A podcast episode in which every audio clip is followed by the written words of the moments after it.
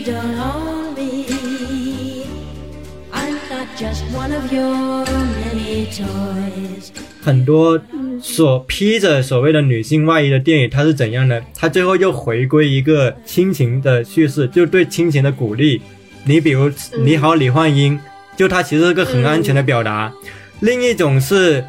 它往往只能想象那种很脸谱化的女性的角色，像什么站街女啊，或者像什么中年的那种不幸的主妇啊，什么情人啊，就你会发现好多这种角色都其实是有一个嗯男性凝视在里面。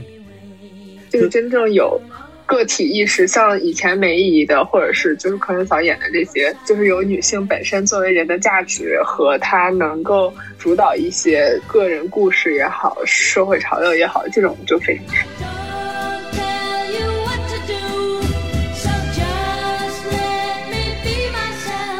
我觉得就是《无依之地》给我很好的一点，就是它其实可以去批判社会现实，它可以去教育，可以去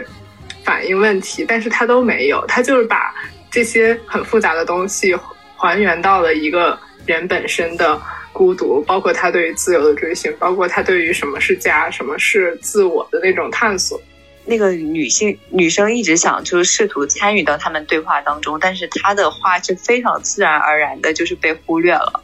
有一种感同身受的感觉，就是我们就是很容易这样自然而然的发出来的声音就是这样被忽略了。他就是给你指出来，我哪怕我身份上是一个母亲，但我首先我是一个人，我会遇到各种各样的问题，或者我自己的欲望所想要表达的东西。那这个时候，如果你只是把我当做一个伟大的母亲的话，实际上你这种对我的所谓的怜悯本身也是存在问题的。That's all I ask of you. I'm young and I love to be young. I'm free. 我们今天有幸邀请到了一位听说长得很像周迅的女嘉宾，你来自我介绍一下吧。呃，大家好，我是就是首次荣很荣幸的被邀请到参加这个节目当中的长得并不像周迅的吴瑶，嗯，然后现在呃是一门是一名杂志编辑，但是也是刚刚入行，呃，对，也很很高兴见到大家。今天我们主要是想从《无依之地》开始聊聊今年的奥斯卡，以及就是以赵婷为例，说一说女性导演的创作和就是女性电影的处境吧。第一个问题就是想知道，就是今年《无依之地》这个片子算是就是各个颁奖季的大热门嘛，然后它囊括了包括威尼斯金狮奖，然后美国电影金球奖。两位看到这部电影的第一感觉是怎么样的呢？我们可以一起分享一下。嗯，我要不先说我自己的大概的感受吧。就我觉得我们可以从简单的先大概给这部电影打一个分数，然后开始聊起。我第一次看《无依之地》，我心里给的分数是八分左右吧。然后它在这个疫情年里，是我个人觉得，就现在奥斯卡已经有的片子，确实是，呃，完成度最高的一部片子。因为其实上有在另一个安排法里面，可能今年一九一七也是可以算在那个疫情年里面，但是一九一七已经是去年的评比了。那所以在今年的榜单里面，在我看过的片子里，包括奥斯卡今年有入围的《曼克》，然后《芝加哥七君子》，然后《前程似锦的女孩》、《米娜里》等等，我还是会觉得《无依之地》是这里面相对最好的片子。但是这个最好的确是要在一个奥斯卡弱年的基础上，就你如果把《无依之地》跟无论是去年的《寄生虫》，还是一九一七，亦或者说是赵婷非常推崇和学习的他的那些电影前辈的作品相比的话，我会觉得《无依之地》可能也没有到一个特别好的地步。当然，关于他的遗憾，可能到后面我们会仔细的来说一下。那可能吴阳，你也可以先分享你的分数。如果是按综成十分制的话，我应该会打七分。啊、就片子，就是我第一，我我直观的话，我会打七分，就是因为我觉得他导演的意图在这个片子里，我觉得显太明显了。就是我可能没有没有看完，但是我已经知道了导演想让我们感受到什么。嗯，但是我觉得他的，对对对对，是，就是我我感受到了，但是我觉得不费力气。嗯，会会让我，呃，就是会比我预期当中就对这部片子，呃的的预期要低一些。然后，它具体的话，我觉得导演的介入感，我觉得很，对我来说很大一部分是在就是配乐，还有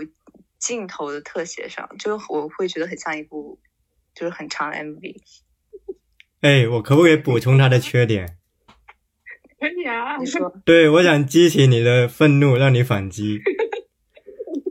我觉得这部电影很像一部民主党的宣传片。我为什么这么说呢？因为如果你对比他的原著的话，原著他对亚马逊剥削零工，包括零工生活的非常痛苦的一面，是非常的多的篇幅展示的。但是这部电影呢，它更多采用的是个蜻蜓点水式的笔触，它肯定有那个细节是展示这一面的嘛。就是那个主角叫费恩嘛，他在亚马逊当零工，他后来为他走掉了，因为亚马逊雇佣这些零工呢，是为了应付一个一个短暂性的一个消费的促销的季节，就他们有个词汇就叫黑五月，就简单来说，就有一部分零工呢，他就是没有个正式的合同，没有保障，然后做着非常大的劳动力的工作，但是呢，等到圣诞节一结束，他们可能就都会失去工作。那那个费恩实际上就属于零工的行列，他实际上是掩盖在了一个抒情的平滑的叙事里的，就是说他肯定是展示了。可是为什么我们看完这个电影，其实我们会感叹它很诗意，它很唯美，但是其实我们不会真的很被这个生活的痛感所触碰呢？因为赵婷的焦点实际上已经从这个社会批判性转移到了在他认为嘛，他认为更普遍性的一面。我觉得这是个有利有弊的呈现手法。这个利呢，就是让这个电影看起来更诗意了，更加能被更多人接受。但是弊的一面就是，实际上原著的很强烈的对那个现实社会的刺痛感，实际上是被削弱的。那这个是我觉得第一个它很明显的遗憾的地方。我觉得第二点是这部电影的原创性，实际上我要打折扣的。为什么呢？因为赵婷她自己采访都透露，她这个电影是非常借鉴了泰伦斯·马利克的《生命之树》嗯等等电影，就是他毫不有掩饰的，他就是很喜欢泰伦斯·马利克这部电影的那个拍摄手法什么的。其实，如果我们对比泰伦斯·马利克的电影，包括可能美国其他的类似的反映这类型题材的电影的话，你会觉得，就我会觉得嘛，就我一开始其实很喜欢《无依之地》，但我仔细想来，它的原创性确实是要打打折扣的。至少你如果把它拿来比那些原创性更高的作品，比如说泰伦斯·马利克的《生命之树》，或者比如说那些像李安他拍《断背山》这种题材的时候，我会觉得赵婷这个电影至少在原创性上并没有那么那么的足，所以这个是我打折扣的第二点。然后第三点是，我对这部电影里面出现频率有点多的配乐，我是持保留意见的。因为我觉得这个配乐虽然它会很抓耳，但是它限制了这个电影叙事的可能性。就是这个电影的配乐经常出现在什么地方呢？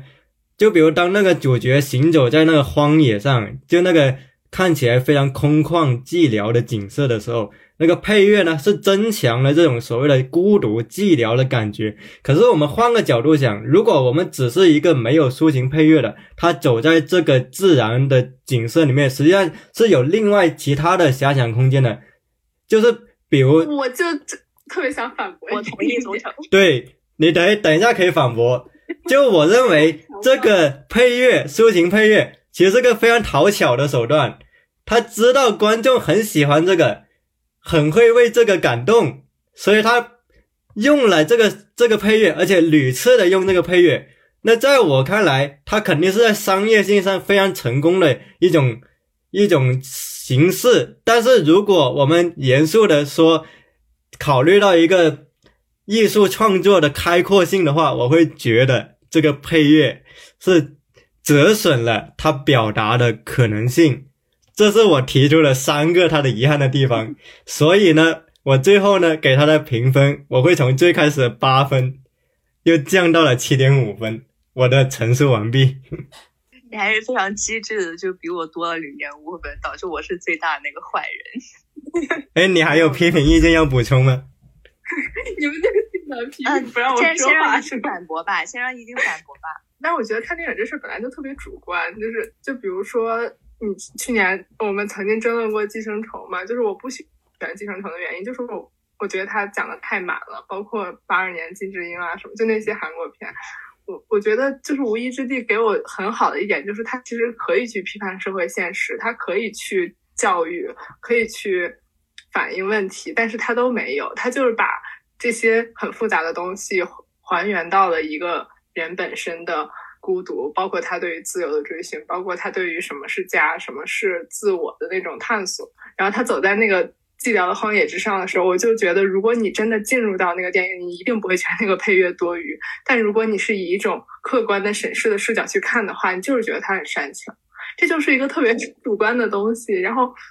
我我和我身边很多朋友看这个电影都想到了海边的曼彻斯特。我记得当时我就是非常能够感受到那种绝望，但是我也有很多朋友会说，他觉得很矫情，有什么好就曼彻斯特那点事儿有什么好那啥的？但这个东西吧，我觉得就是电影不是一个做加法的艺术，它是一个，就是你根据你自己的核心表达去用情绪、用用故事感染别人的过程。如果赵婷这个故事讲出来，我觉得感染到了别人，我就觉得他是成功的，所以我给了至少八点五分吧。吴阳，你有没有要反驳的？其实这个片子是我比较早看的了，然后我回想一下，我当时我有一个不太，就是我没不能跟他共情的，可能一个理由是，我觉得就是一直是他很主动的再去选择的这种生活方式，我并不觉得就是是孤独或者怎么样，我觉得是他。他的一种，我觉得是很勇敢的选择，所以我不会把那种孤独感和寂寥感和悲悲凉感就是带进来。但是其实他们很多人就是因为，比如说那些老年的妇女，她就是因为丧偶了，她才开始所谓的房车旅行。然后，但是她住的条件其实是很艰苦的，然后她，嗯，其实也很难以定下来。包括这个主角，她后来遇到那个男人，然后但是她又觉得那不是她的家，就这些内心的挣扎也好，就是痛苦也好，或者是他自自在也好，其实都是，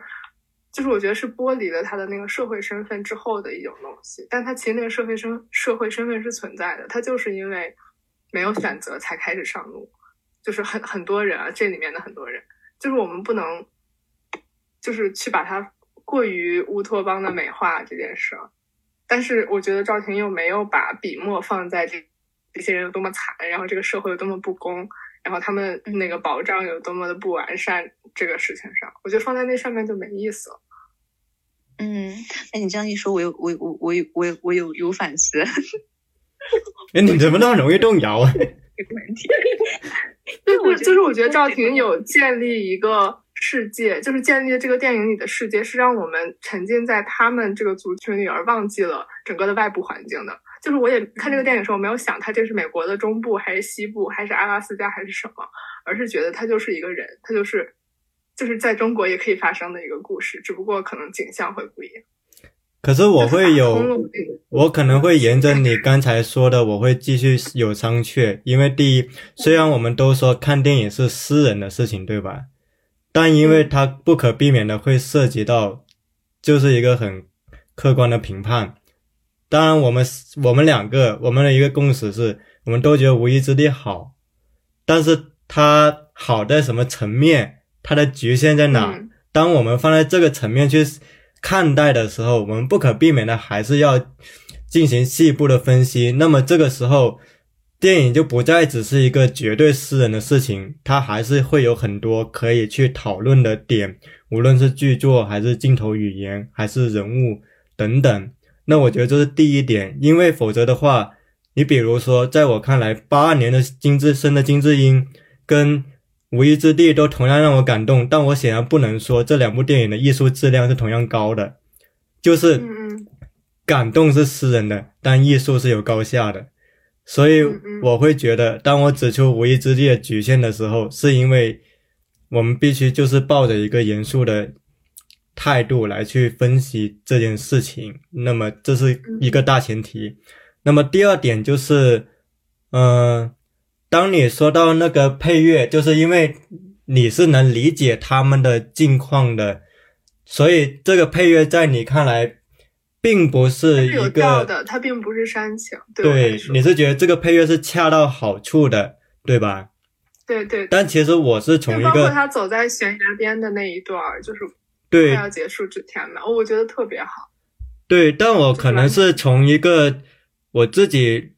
去构思剧作的角度，我是觉得这个配乐是个很省事的方法。就是为什么呢？因为通常我们东我们写不出来东西的时候，我们不知道怎么深入挖的时候，我们都会想到一个法子，就是抒情，就是增加一个嗯我认为跟这个意境非常合适的配乐，我把它放上去，然后我找一个肯定是那个音乐品质品味很好的人的音乐，我放进去，一了百了，绝对好，大观众也会感动，他肯定是感动的。但是当我们就是更好的处理方法是，就是当我们分析这个东西的剧作的时候，我觉得还是要把感动跟创作的难易程度去做出区分。就是感动肯定是作品好坏的其中一环，不是？我觉得就是如果你要说创作难易程度，那那那些作者电影和史诗大片儿和商业电影，那就难易程度就是不一样。对，但无依之地。显然是一个，就是如果我们按传统的划分，无依之地相对就是个文艺片的范畴，对吧？对，但是我觉得它比较，就是它能保留作者性的前提下，完成了一个更平滑的商业的讲述。就是我的意思是，赵婷本来有更复杂的，或者说更有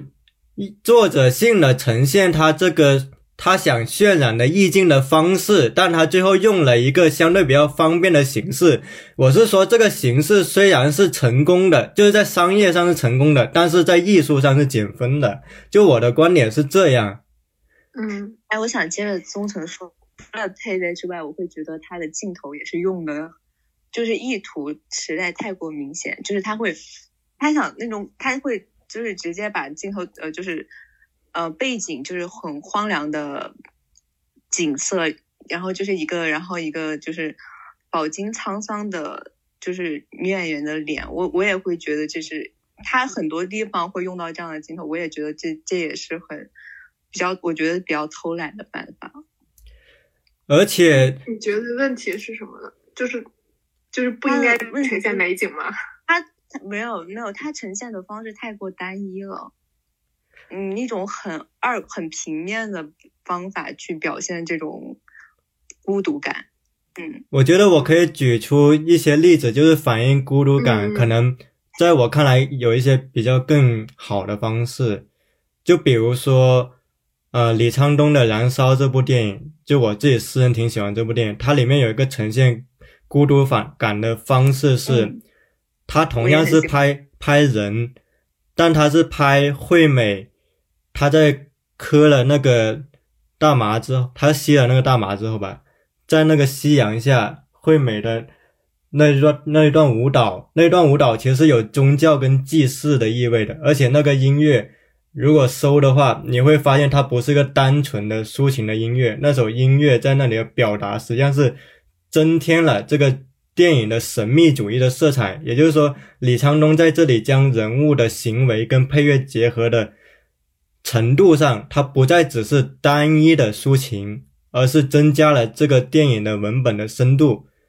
而同样是在这部电影里面，它表现他表现这个人物的孤独感，还会通过剧本上，因为李沧东是个他在文学上很有自己的想法的人嘛，他那里面就运用了一个呃大饥饿跟小饥饿的隐喻，就是他会说 Ben 跟就就当那里面的角色 Ben 跟钟秀，他们实际上是都是一个处于一个饥饿的一个状态，他们实际上都处在一个虚无的状态里面，但是他们的那个虚无的感觉原因又是不一样的，就是他在那个文字的剧作上会让我觉得他对对这个孤独的呈现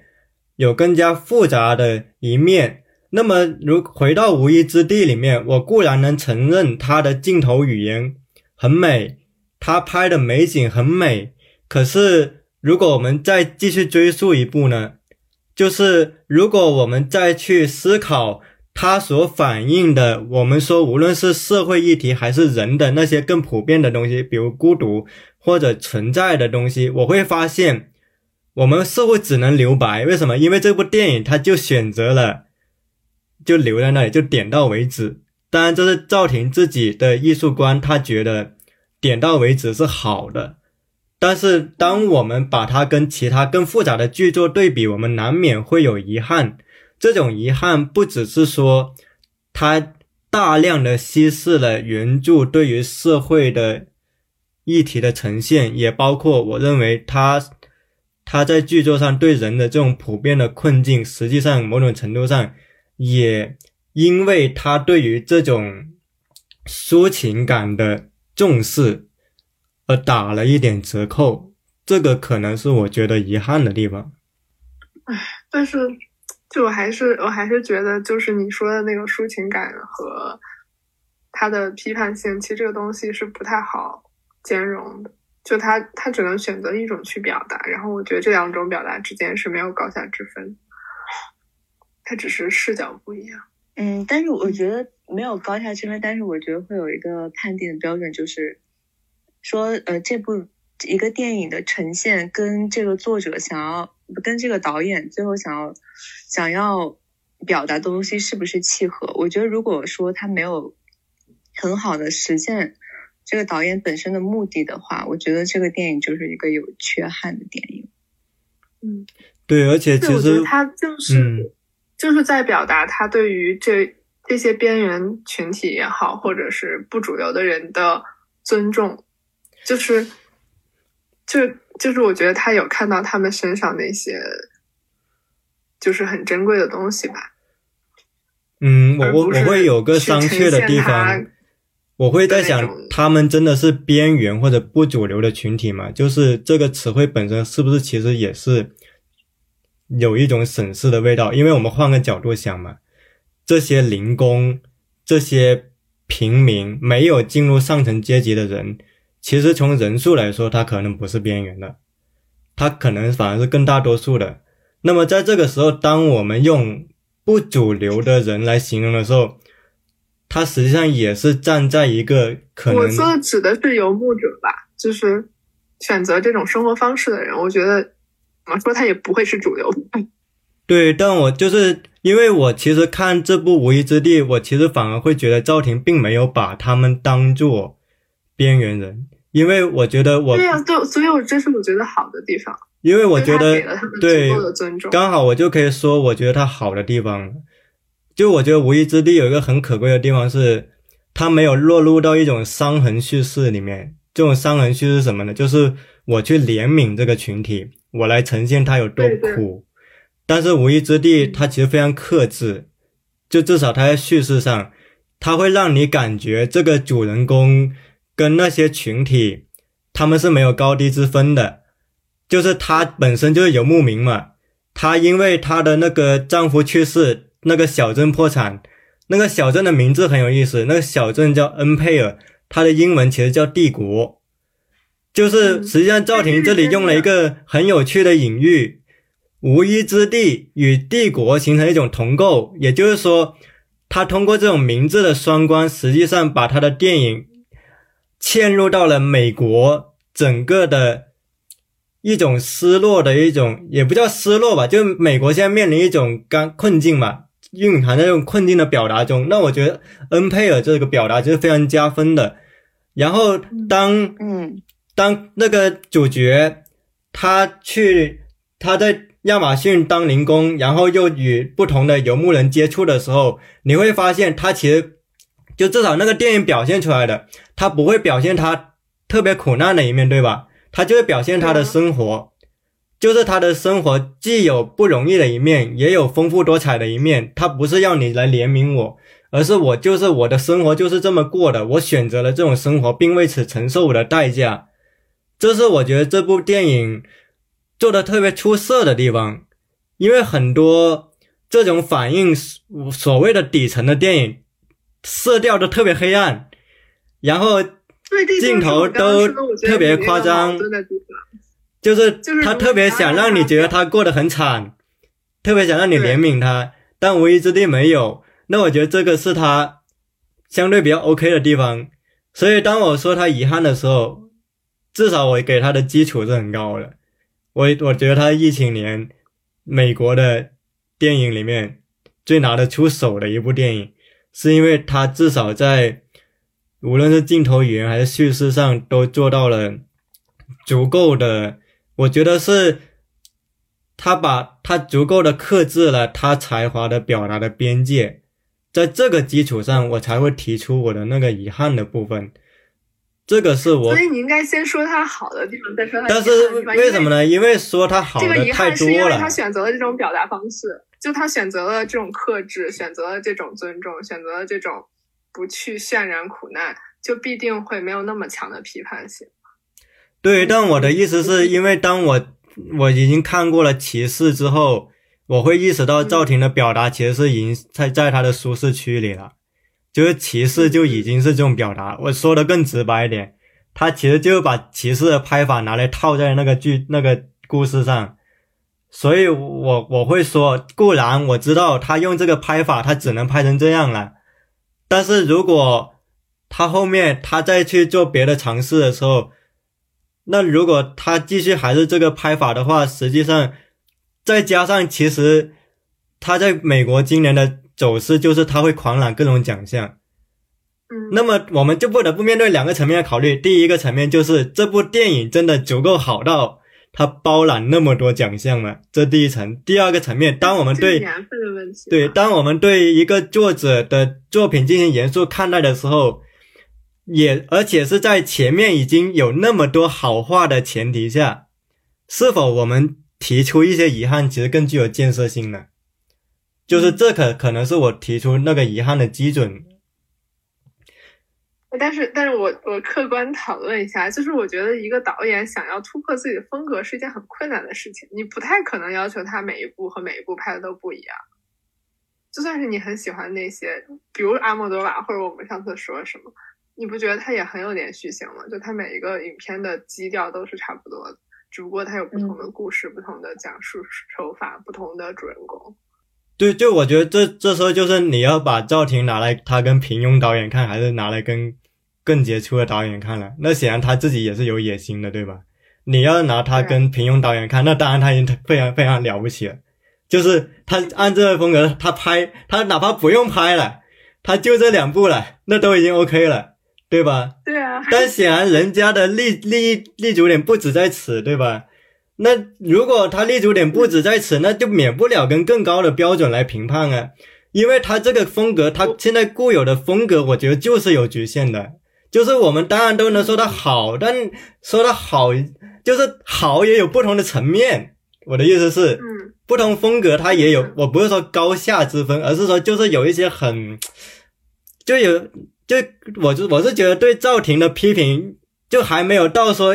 艺术风格有高下之分的区别，因为为什么呢？如果我说费里尼跟啊阿尔莫多瓦谁好，我觉得就是没有高下之分，包括昆汀跟斯皮尔伯格谁好，哎，我觉得没有高下之分，但我觉得赵婷还不是，嗯嗯嗯。对。对对，我明白你的意思。对他还是个刚出道的导演呢。是是，但是其实就像比如说你刚刚说费里尼，包括伯格曼、塔可夫斯基那些人，就他们的作品，其实你要是说，尤其中间很长一段时间，哪哪部和哪部之间可能有好坏之分，但是他的风格和他的手法上真的很难有特别大的变化，对吧？那那些东西是他根植于自己的成长经历和他的审美和他的对人生的理解、对世界的理解所建构出来的。然后他赵婷可能就是一个，我觉得他对苦难是有自己的感受，但是他又不愿意去以这个东西为卖点的人，就是所以他选择了一种更诗意的、更克制的表达方式。我其实也是接受的，我只是想说这个，但是我也希望他更好。就如果呃，我会觉得，如果我最后想补充什么关于这部电影的话，呃，我觉得就是就是两点吧。就第一点是，呃，当我去说他的遗憾的时候，我觉得就是建立在剧作的丰富程度上，就是嗯我觉得它好，但是它比起那些，呃，在我心里看来可能更高一咖的电影，他的剧作上就是有缺陷的。那我嗯嗯，没法这个回避我同意，这个我完全同意。，对，然后我觉得第二点是，如果我们放在美国的语境上，就是无依之地，实际上在我看来是一个非常典型的，这里这个很中性的表述，非常典型的美国的工业产业会生产出来的，他们会喜欢的文艺片。为什么呢？因为这部电影，它在批，它在这种议题的呈现跟安全的表达上找到一个中间值。它既没有说一没，他既没有说完全忽略那些被遮蔽的社会群体，因为他的题材就是呈现了那些可能主流叙事之外的群体，但同时呢，他又非常的点到为止。这个非常点到为止，固然实现了一种诗意的美好，同时也是一种审查安全的考虑。当然，我这里说的是美国的语境，那在中国就不一样。就是在美国，嗯至少在美国，这真的是好莱坞主流非常喜欢看的电影，就非常有得奖项的电影，老少皆宜的电影。所以我会说，无疑这其实也就挂钩到我们的问题之一嘛。无疑之地但是我觉得为这是一个鸡生蛋还是蛋生鸡的问题。我不觉得赵婷是为了得奖拍这个电影，就我他确实我的得奖项。就我的立论不是说赵婷是为了得奖拍的这部电影，而是说当我们去分析这部电影他，为什么会得对他为什么会那么成功的时候，基因里是对存在这些成功因素的。对，就是我觉得我们可以重申的一点是，绝对不是说这个作者他要怎么迎合这个东西，而是刚好可能他他自己的训练也好，这部作品呈现的底色也好，刚好是符合这个趣味的。就这个是作者能决定范围之外的东西了。因为如果我们回顾赵婷的指导生涯，我们不拿国国籍说事，平心平气和说，一个十九岁就去到美国电影工业的人，他拍的电影的主题也都是那么美国的主题，他甚至比美国人更了解这个国家的更深的东西的时候，那正好我想就是这个问一下，就是你们觉得赵婷作为一个这样身份背景的人，他看美国或者他拍的电影和美国本土导演有什么区别呢？吴阳，你要说一下吗？东城，你先说吧。我觉得赵婷是把自己当做一个世界公民的，就是嗯嗯因为我看他的采访，我留意到一个细节，他现在已经很少用中文采访了，就是嗯。他现在他的生活跟他关注的议题就完全是他他自己给他说的嘛，方化的吗？我是他是说我是从一个世界的角度来考虑，嗯一个所谓全人类的角度考虑，他把自己定义为成一个世界公民，但与此同时，他的他的这个生活脉络又非常的美国性，就这里是个中性的表述，因为无论是他的成长的脉络，他用的语言，他的电影拍摄的手法，都是在美国成长出来的。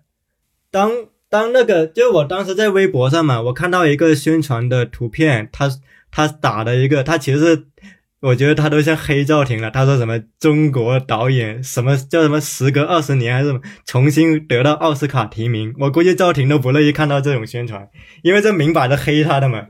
因为赵婷她在以前她在宣传的时候就从来不会拿这个国籍来说事，她知道这个东西敏感，所以他自己包括他自己的身份认同也是以世界公民来作为一种表述。是的，我我觉得我很同意工程说的这个，就因我会觉得他拍的视角其实是没有很没有犹豫的，就是没有那种，嗯，就是他自己没有陷入到一种困境里，他拍的，我觉得还是是一种比较嗯本土的西方的视角，就他没有自己身份的那种犹豫在里面。对，就是当我们中国的观众会好奇，为什么一个在北京出生的导演能够把美国拍的那么真实的时候，实际上可能在人家看来，他就是拍他自我认同你的共同体的故事，他不会有一个我一个外来人拍这里故事的想法，他就是说我就是这里的人，我就拍这里的事。所以，如果你对比《无依之地》跟其他的西方的就比如跟李安或者就你会发现这个就特别的土生土长的东西，就特别像美国生出来的东西。我但是因，为这个原著是美国的呀，就是 当当我举，这个就是很多导演，如果他是华人导演，他就算拍美国故事，他也会拍出一股华人味。而且我我在电影上，我举个我举个例子，就是那种有明显的华人味的。前几年有部电影叫《别告诉他》，好像是吧？是一个华人导演拍的。嗯他处理的议题跟他拍的那个故事，明显你能包括拍摄手法，你明显能感受到个华人味。就他还是带着他很明显的？就是他他就是拍了一个在美国文化成长下来一个女儿，她回到中国家庭之后面临的各种隔阂。啊我知道那个，然后你会发现那个视角就是很明显的会体现出来华人移民所所呈现出来的视角，但赵婷的电影很有趣的是，她几乎没有这种华人移民视角，就是赵婷的视角是一个非常美国的视角，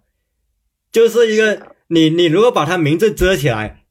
你不说这是赵婷，你你觉得这这明显就美国导演拍的嘛，对吧？就所以人人家是压根就不会把这个东西放那么那么放在心上，就他就是以一个嗯、我们说的中性点，就是就以一个世界性的角度来拍的这个东西，而不是说我考虑我是个中国导演还是个别的国家的导演，就我是这么感觉的。吴阳有要补充的吗？没有，我我跟宗辰那个意思，我觉得差不多，就是，对我觉得他很他他对呃，就是他所拍摄的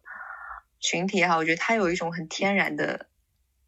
贴近性，就他没有没有疏离感，就没有没有跟他们没有这个我同意。嗯是，我补充完了，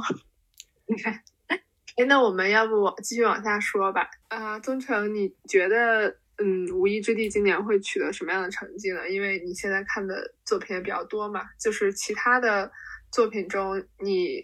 可不可以预测一下今年你觉得谁会得最佳影片、最佳导演、最佳男主、女主？嗯，我只能从我看过的片子说，我会觉得有几个奖项基本上是挺没有悬念的，就是首先是最佳男主角，基本上会颁给那个黑豹，就是黑豹他演了个新电影，然后这个人物呢，他在他因为他去世了嘛，他在美国实际上是非常有号召力的一个演员，然后这次他入选的奥斯卡那部电影。我记得是叫《蓝调天后》吧，他在那里面是担任男主角，入围了奥斯卡最佳男主的。那么无论是从他的演技，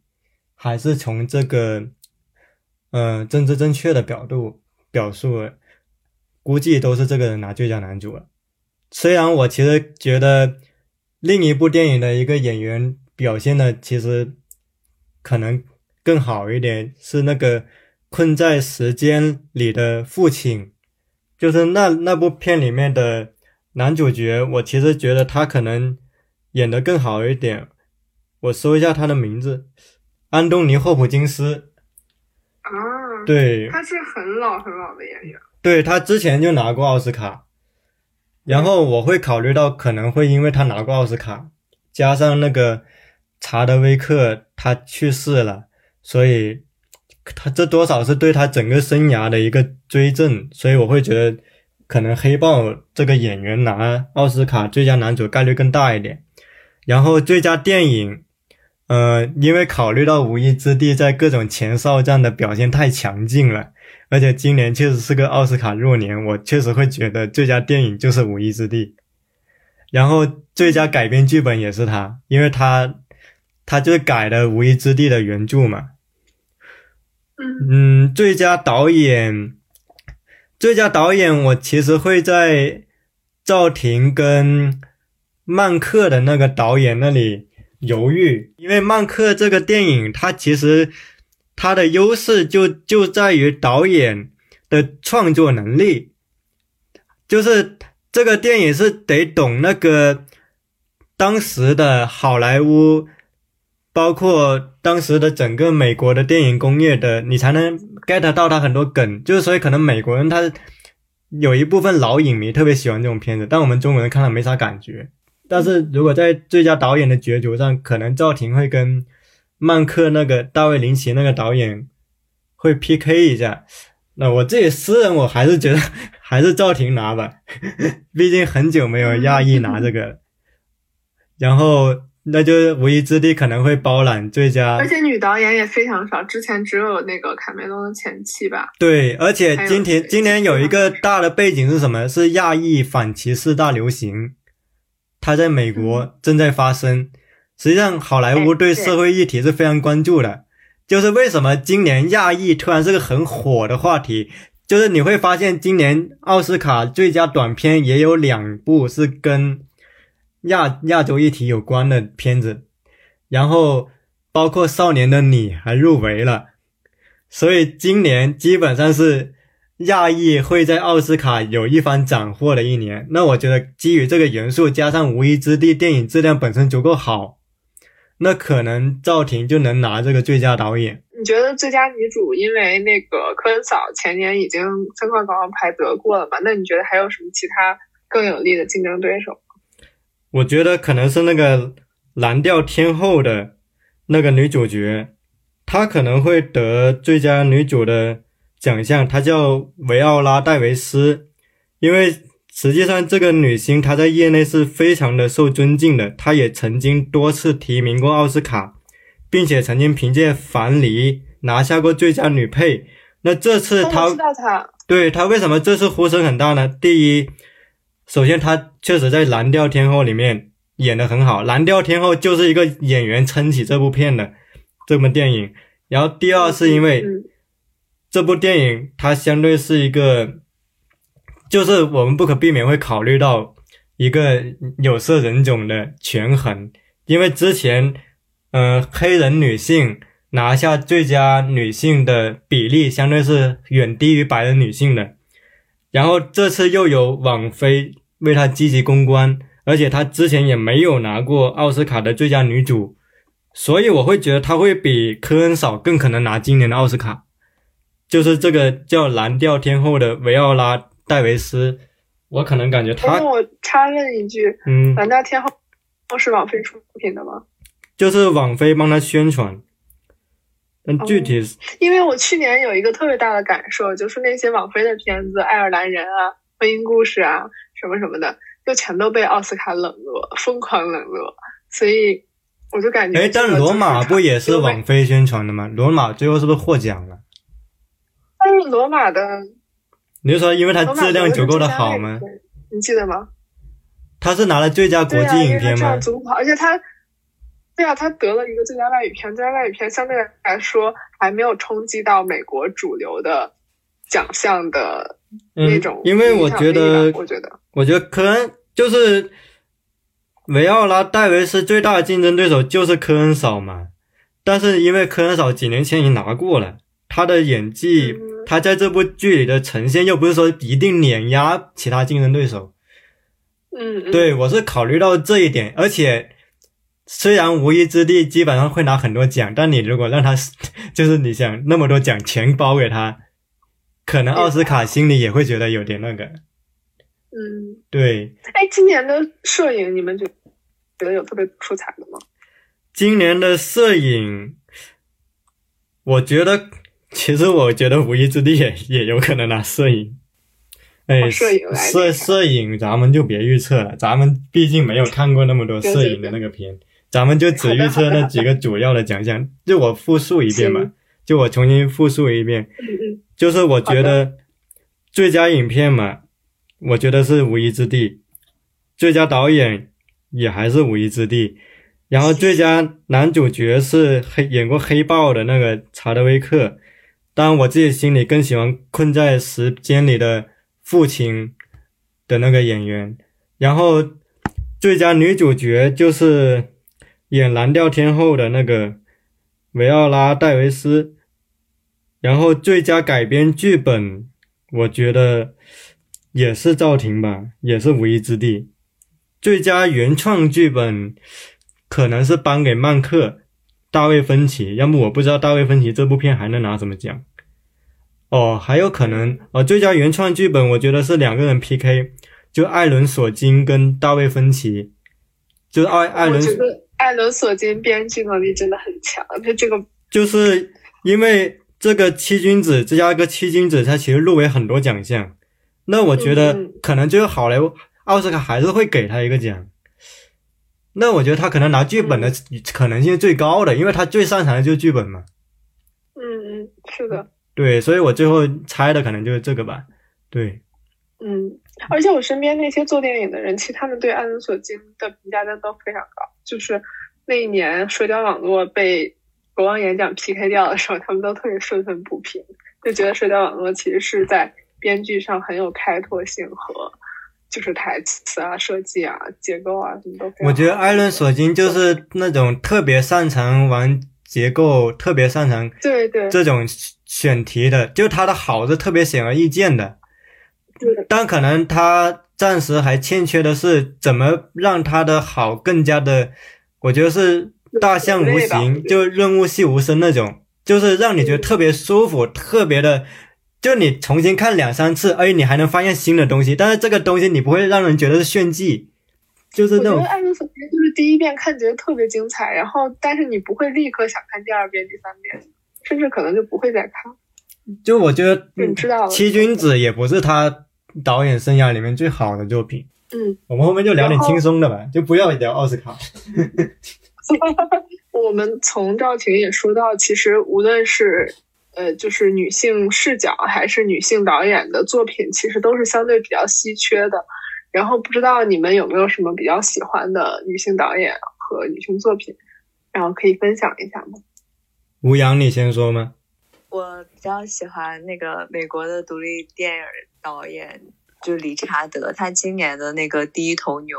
好像是有入围吧，对吧？嗯没入围，他就是被称为今年最大的遗珠。哦哦，没入围，对对没入围。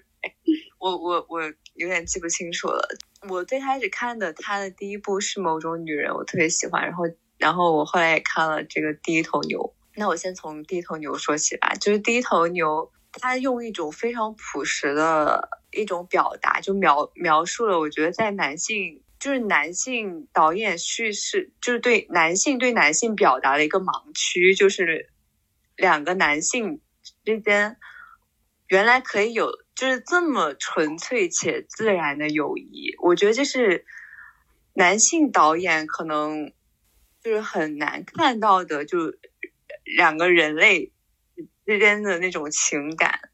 哦，我觉得就是理查德，就是他的电影里始终留有一种温情，就是他能够这种温情能够为任何就是人类之间的关系做一种很适度的呈现。就是原来我们这我们男男，即使两个男性之间的友谊原来是这样的纯净，我觉得他做到了这一点，呃，这是我觉得很多男性导演可能看不到的部分，包括他的那一部《昨日欢愉》，也是关于两个男性的。我我要说什么？让我断片儿了。哎，我觉得你要不说一下某种女人吧，因为他这个问题是关于女性电影的嘛。啊啊，对对对，第一头牛也算女性电影吧，就是他，我觉得他的他的那个拍拍的视角，我觉得是很女性独有的，我觉得。然后某种女人是关于就是三个女性的故事，然后她她很巧妙的就是在三个女性三个女性看起来是完全不同的人，但是她很巧妙的又把这三个女性的命运，就是在电影里通过很小的细节把它们串联在一起。我觉得这是他很聪明的地方。然后这三个女性其实她们每每个人好像她没有很刻意的去表现她们的困境，但是但是你又你又你又在看过之后才在回想的时候，你会感觉到他们还是有自己在面对的问题，即使这个生活是那么的平淡，然后他们所遇到的这些。问题可能不是那么的明显，但是却在就是在一一些非常日常的细节里，你就能感受到他想做的这种表达。比如在第二个某种女人的第二个女人的故事里，就是她跟她的丈夫想去一个就是一个人的家里，想去购买一些他们家的石头，然后那个他们到了那那那那那那里之后，那个那个人就是她只会听她丈夫说话，就是她。那个女性女生一直想就是试图参与到他们对话当中，但是她的话是非常自然而然的，就是被忽略了。然后她也没有很刻意的去突出这一点，但是我觉得很多女性可能就看到这里的时候会有一种感同身受的感觉，就是我们就是很容易这样自然而然的发出来的声音就是这样被忽略了。嗯，第三个故事你怎么看？因为第三个故事被讨论挺多的。哦，第三个故事是那个。斯图尔特跟那个养马养马女孩的故事是吧？对。第三个故事，我关于第三个故事印象最深的，其实是他们在骑马的那一段。我不是说它有什么寓意，就是那一段，我觉得是我，嗯，可能近几年看到看到的，我觉得是最美的镜头。就是我每一遍看的时候，都在那一段，我都会觉得绝了。觉得 怎么可以拍的这样的美？你是觉得他拍的特别的，特有一种，我真的，我他的他他的电影真的很难让我去用语言表达，就是但但我觉得是是不是一种舒服感呢？或者说，而且就在那一刻，你会觉得那两个人仿佛他们是一体的那种感觉。对，就不管他们最后的结局怎么样，就是我觉得在那一个瞬间，就是就是我觉得已经。它就是太干净了，那个画面就没有很难用什么语言去填充它了。因为我注意到原著，他对这两个人起码有一个描述是，他觉得那个女人女孩的身体像是嵌入他的身体一样，就是当他们一起在那个马背上的时候，他会体会到一种非常真实的一种温暖的感觉。这个温暖的感觉会让他感到，就是在那一刻，他的孤独好像有一些被消逝，他感到一种，嗯，一种理解的感觉的，或者说，哦，原来在这个世界上，可能还有一个让我觉得可能跟我一种相似性的人在这里面陪伴着我。包括我自己看这个故事，我一开始印象最深的。也是第三个故事，我是结合着原著看的。它里面有个改动，就是原著里面那个骑马的人是个男的，然后电影电影把它改成个女的。了，就是原著是个很朴实的，你可以理解为一个中西部骑马男孩对一个女性的暗恋，但是呢，可能最后不那么如人意，但是导演。非常巧妙的把骑马的人改成了女孩，就是变成了一个不善言谈的骑马的女孩，对斯图尔特演的那位女性产生了超越友谊的感情。可是最后这个感情实际上是没有如愿的，就是当他从他那个非常闭塞的住所骑马来到斯图尔特住的那个。那个地方的时候，他发现斯图尔特对他并没有那么的上心，就是斯图尔，然后他还在无意中看到了斯图尔特跟另一个男生他们谈话的那个时刻，但是导演并没有说斯图尔特跟那个男生是什么关系，就这个电影的语言比《无依之地》更加的克制，就是这个电影的风格非常非常的简约。但是在这种简约里面，你会感受到人物内心特别暗流汹涌的情绪。我就觉得这个电影的情绪的高潮，它就在那个骑马的女孩，当她她的一种深情，某种意义上被辜负的时候，她她那时候她回去，她当时是我记得她后来是开车过来，然后她开车回去，就那个开车回去那个长镜头啊，嗯，看起来特别平静，但特别让我印象深刻。就我说实话，这个电影前面的节奏其实很催眠的，就是你得耐着性子看。但是当你看到那个他回去了的时候，你觉得啊，这个电影我真的会不断的回想，就这种感觉。真的，对，所以，所以我有一个问题，就是说什么样的电影，就是你从客观标准来看，什么样的电影是让人会觉得平淡和无聊，然后什么样的是是在平淡中能够保有回味呢？这这个东西有没有一个相对来说比较呃，我举几个呃具体的例子吧，因为实际上这这部看似平淡的叫《某种女人》剧作里面，导演藏了很多的小心思，就这些小心思才让这个情感变得让我们可信。包括他在整个剧作上，就是如果粗心的观众看，他觉得，哎，不就是三个小品连在一起的故事吗？有什么好看的？每个剧剧情都那么简单，就很多人他可能看这个，他会一开始会这么想。但是当我回过头来，我对比了，比如第三个故事，我对比了他的原著，我发现导演把那个骑马的少年改成了女孩，然后呢，他又通过那个女孩开车不远万里的开车到了那个斯图尔特的住的地方，可是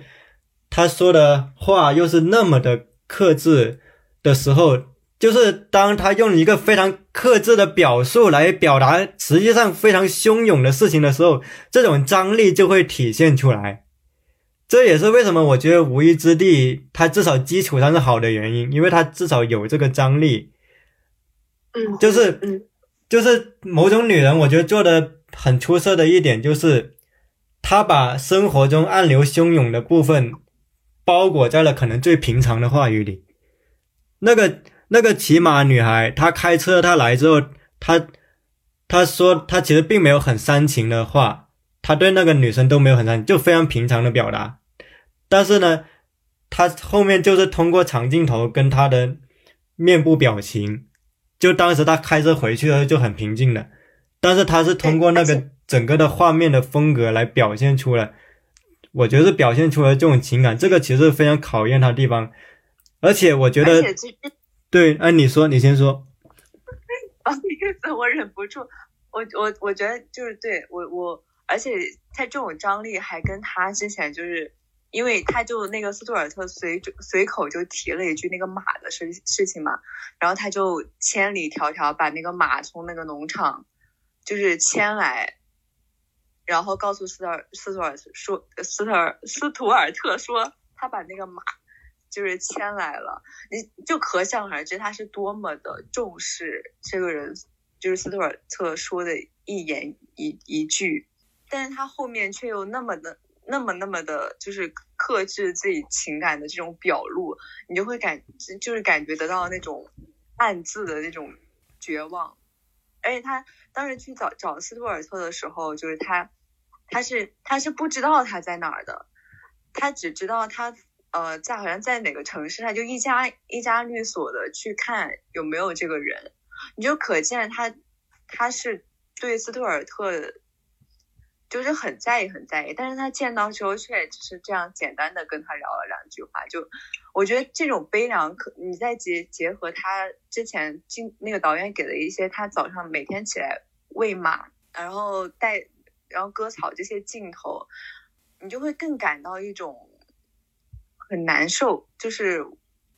他的这种克制克制，就是这个女生的对斯图尔特这种克制，是他一贯生活里的那种沉默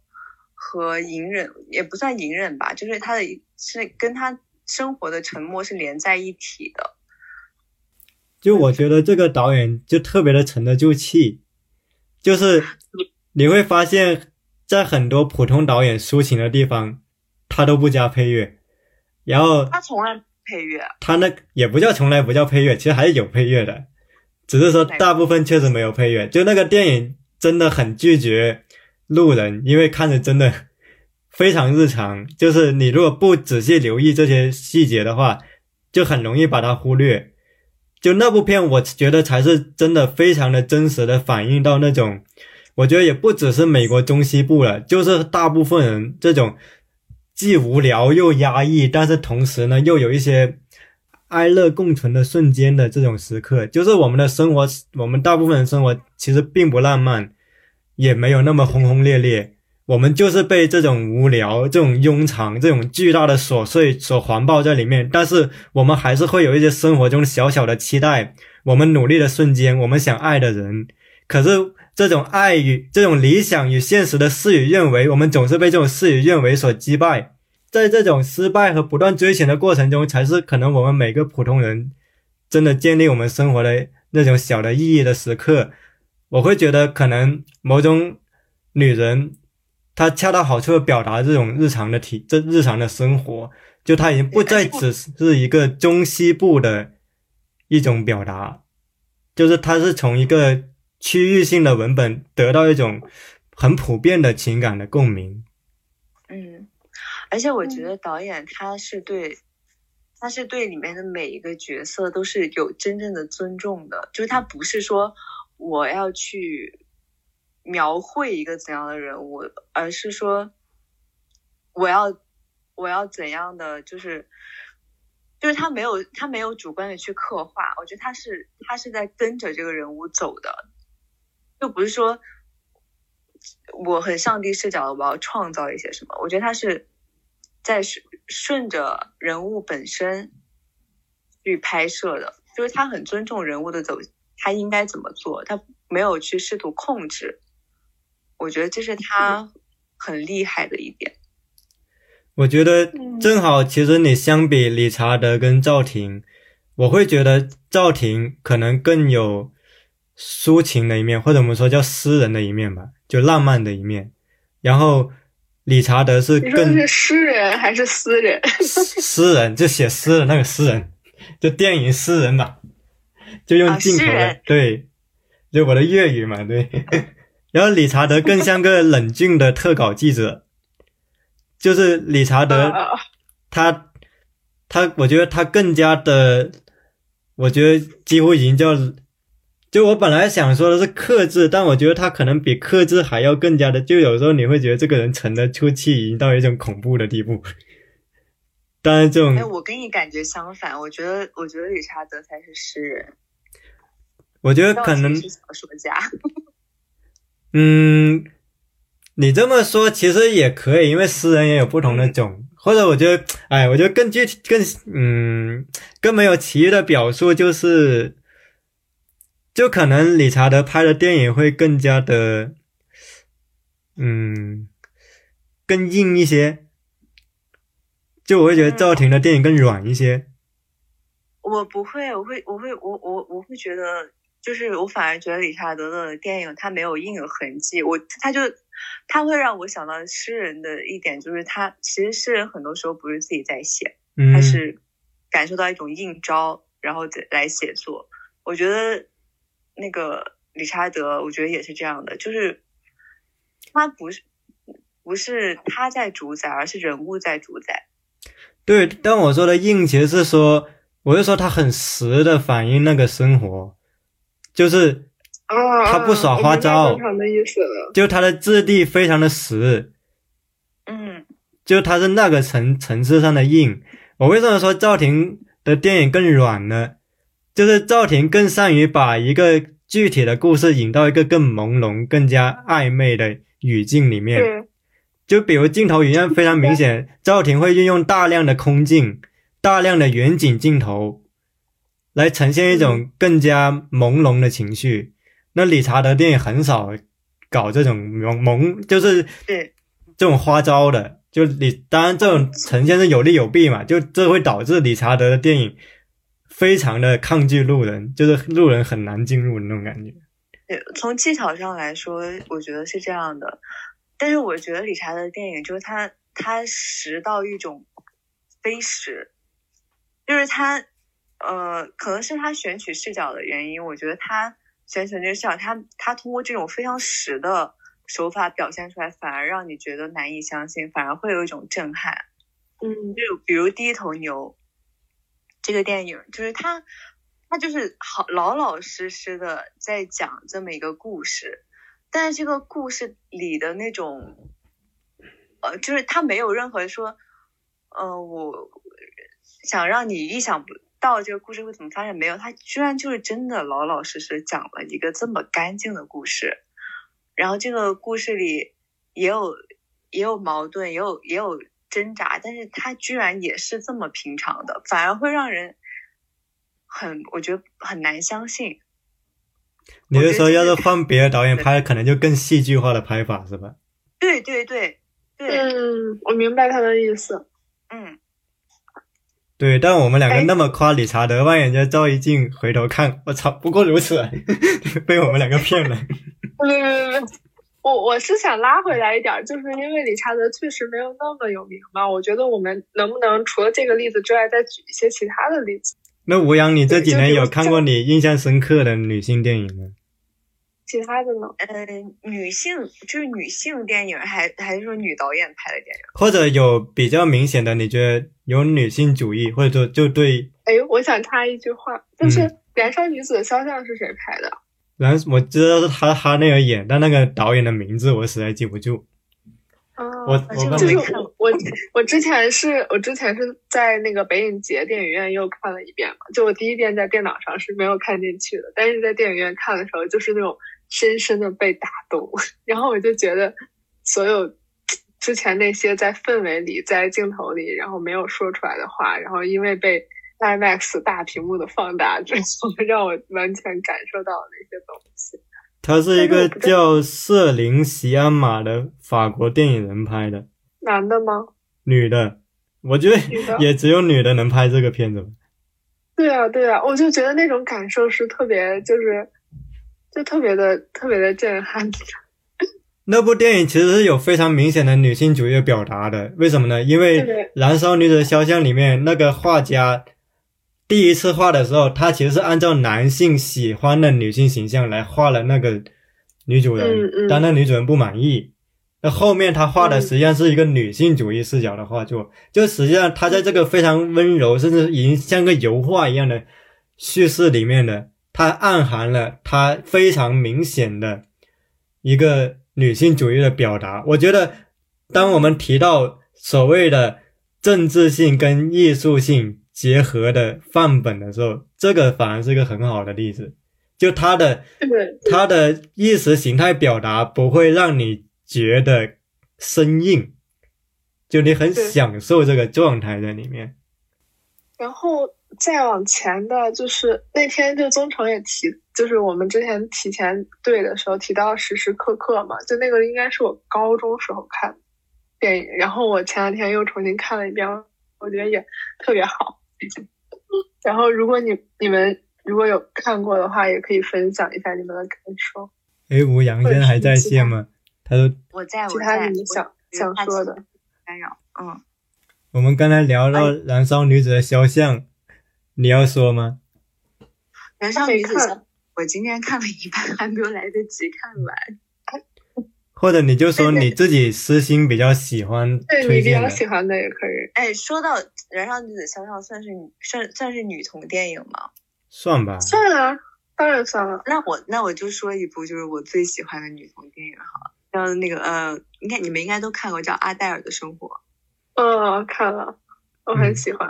你来讲讲看。这这个电影我是其实如果要说女同，我可能更喜欢卡罗尔。啊，是吗？那我就要跟你 battle 一下说到说到，就 我其实不太喜欢卡罗尔，不知道为什么。来，你嗯，你们 battle 一下。嗯，那个阿黛尔的生活是我是我我觉得人生中我看过变数最多的电影，就每一次我看我都会掉眼泪的那种。我不知道他他是他他他有没有女性主义主义的那种，哎，还是有的吧。但是我我我觉得他最打动我的一点，其实是他对爱情的展示。我觉得这部电影真的把爱情就是说的透透的。呃，我记得他的电影的开篇就有说水的命运是重力，好呃，类似于这样的话。这是我在看很多遍之后，我才知道他为什么会把这句话就放在前面，就是就是两个人，你即使再相爱，你们可能也抵挡不过就是命运让你们分开这种感觉。对，然后你要不要说一下卡罗尔你不喜欢的地方？卡罗尔我忽然，我忽然感觉好像记错了，我看的应该不是阿黛尔的生活。我刚又看了一遍片头，我发现我没看过，我看的可能是吉雅，吉亚或者是那个就是那个女歌手叫什么？就 是我记得我看的那个是个女的女歌手，我一直把她理解成阿黛尔的生活。没事，哦要不你说一下你为啥喜欢卡罗尔？我其实忘了，但是我当时看的时候感觉很好，应该是大学的时候吧。哦，我其实还更更早更早之前，就是黑天鹅我也很喜欢。然后我觉得其实她也是一个女性自我就是自我意识的崛起吧。然后她怎么说，就是去面对自己的脆弱，然后面对自己的黑暗，面对自己跟情欲的关系，然后跟父亲呃跟母亲的关系，就是就是我觉得还挺有戏剧性，然后同时又嗯，就它是个商业片嘛，算是，但是它同时又有那些就是把我们无形的思考化成了一个有形的行动的那种就是翻译能力，然后我觉得我觉得我当时其实是挺被震撼的。嗯，那国内这几年有你们比较喜欢的女性主义的作品吗？嗯，你们可以想一下关注比较少，但是我突然刚刚想到一部，我不知道你们有没有听过，还是戛纳今年有入围吧？就那个总部很少有时，哦，我看过了。我之前问了宗成，他说他觉得一般。对他，我觉得他是他他有点，他有点像一个有有点派出那种宣传手册的意味。我喜欢蜂鸟，你说封面一般不是，我喜欢韩国一个导演叫金宝拉嗯拍的电影叫《嗯蜂鸟》，就是我当时集中看了一批女性主义的电影，包括《燃烧女子的肖像》《蜂鸟》《过春天》，还有《从不有时总是 但是嗯就是我在把他们看了之后，我会觉得，我姑且就把那片叫《总重布》吧，我就觉得他特别嗯范式，就特别像这类片会拍的样子。就我不是说他不好，我觉得他可能是一个算是标准的一个作品，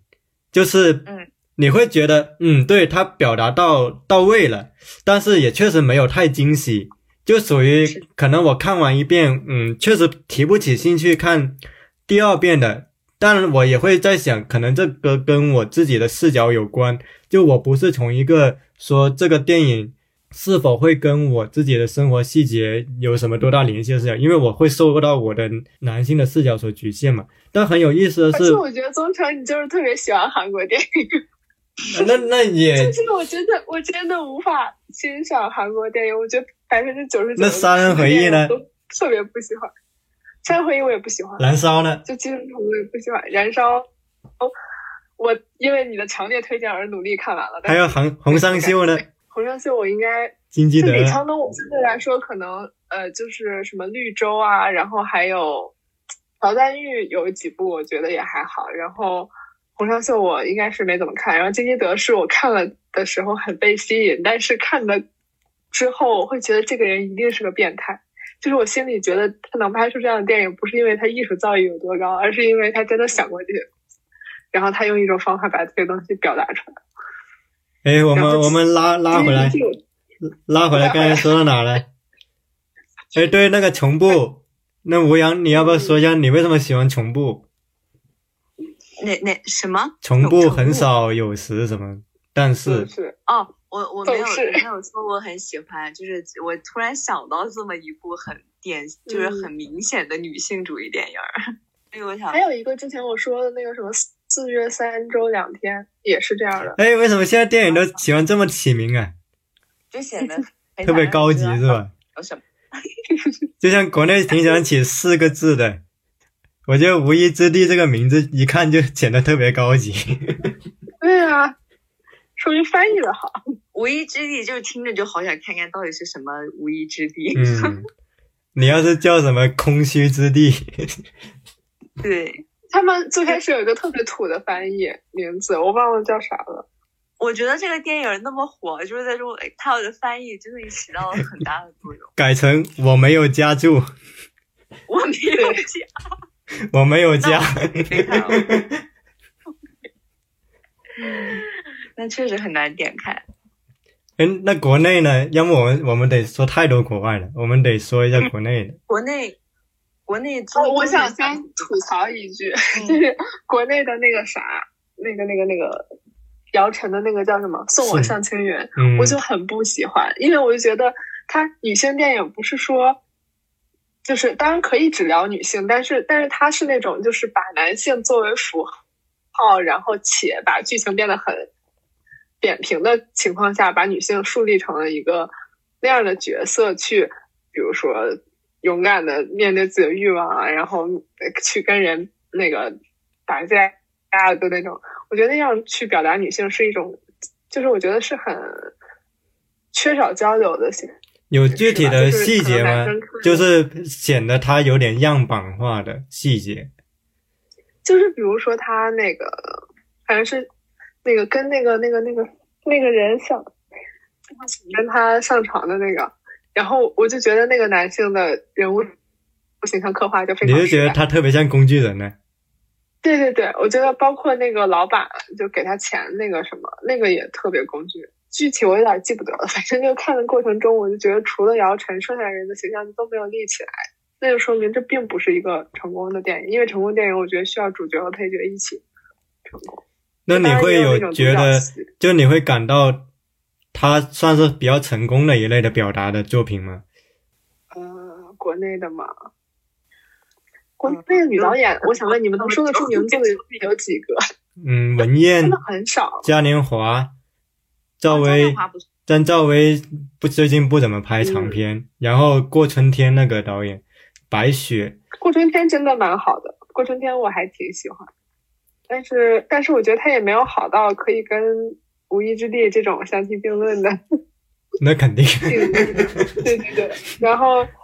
然后嘉年华，我觉得他还是有一点吃题材红利，就是他虽然也挺好的，就这两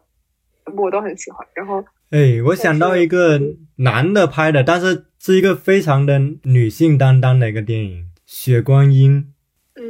你说台湾那个吗？》。对啊，三个不都是女主吗？就、啊，对对，我我看过那个。就是我觉得那部电影它非常有破坏性，当然它是在一个嗯奇情的外壳里面，就它那个情节非常猎奇嘛。但是当你看完那个片之后，我其实会很能体会到电影里面那几个女性人物，尤其是那个二女儿，好像叫唐真还是叫什么，嗯，就是我会很体会到他那种，就他像个困在笼子里的鸟，他被别人当做一个工具，一个出卖色相的一个人物，但是他又有自己的所思所想，他并不是一个纯粹的工具人。我有看到他在里面的挣扎，所以这部片是林奇的那个角色，还是比他她她大一点姐姐他姐姐啊？那他门奇这个角色也挺出彩的呀，就是这部片让我记住了文琪。大女儿叫唐宁，然后小对女儿叫唐宁。我觉得唐宁跟文琪都有他们他们的角色在里面都有他们很无奈的地方，就是他不只是工具人的角色。这部片子的视听语言跟他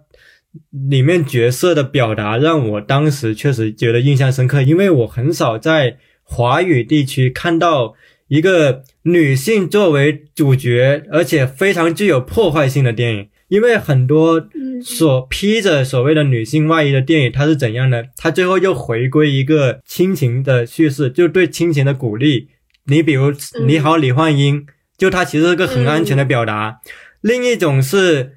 它往往只能想象那种很脸谱化的女性的角色，像什么站街女啊，或者像什么中年的那种不幸的主妇啊，什么情人啊，就你会发现好多这种角色都其实是有一个嗯男性凝视在里面，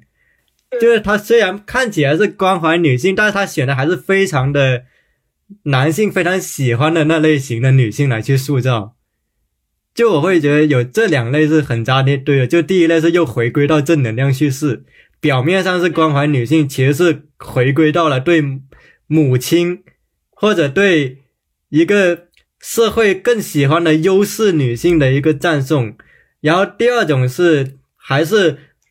重复了男性凝视的那类女性符号的表达。那么在这之外，我会觉得像雪观音。包括像我们之前提到的过春天，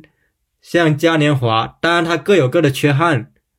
但是我至少觉得它是跳出了这两类形式的不错的女性表达在里面。吴阳，你有想到吗？嗯，你有想到一一个你比较有印象的国内女性的电影吗？我我说实话，就是我好像真的脑海里没有想到一个特别特别好的女性的电影，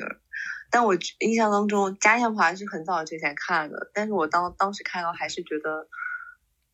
就是终于有这样一部，就是国内终于有这样一部电影来描，就是来表达女性了。我觉得这是我能够想到的，我觉得印象最深刻的一部。诶，我记得郝蕾演了个女叫春潮，春潮我没看呢，但是听说了。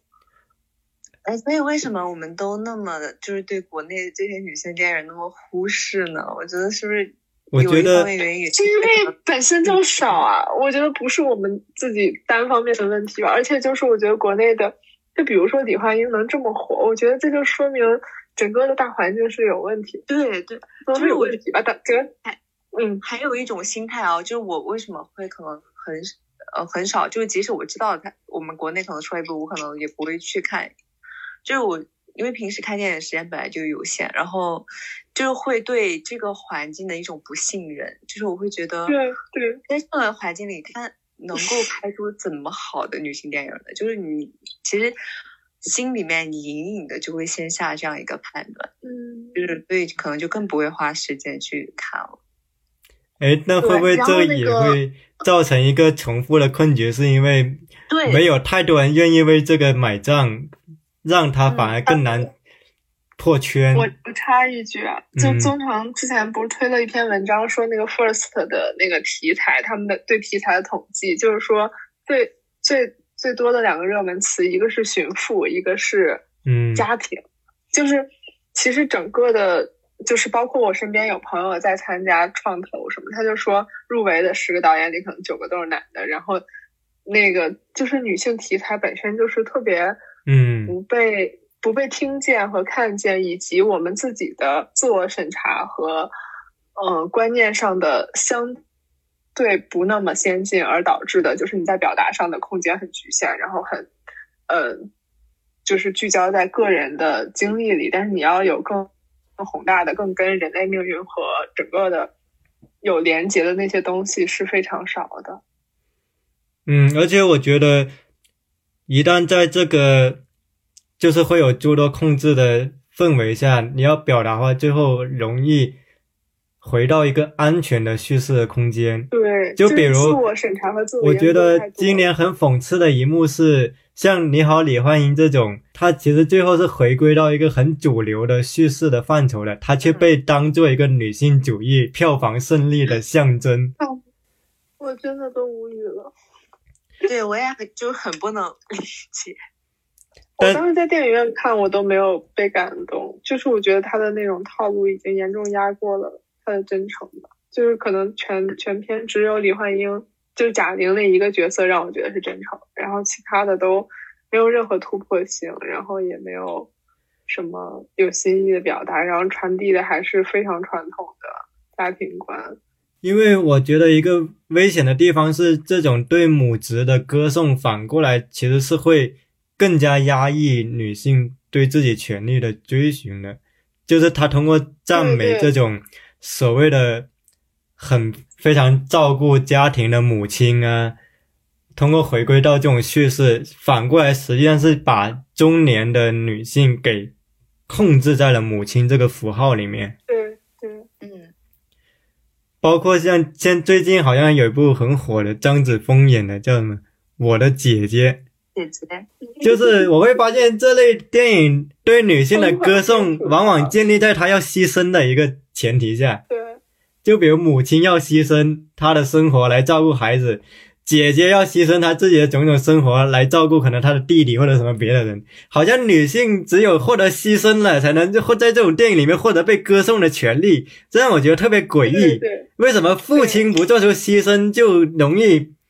被抬得很高，或者说父亲？你就比如一个很典型的父亲中年的时候去追求他的事业什么的，他忽略了他家庭的任务，没有人会苛责。但母亲一旦她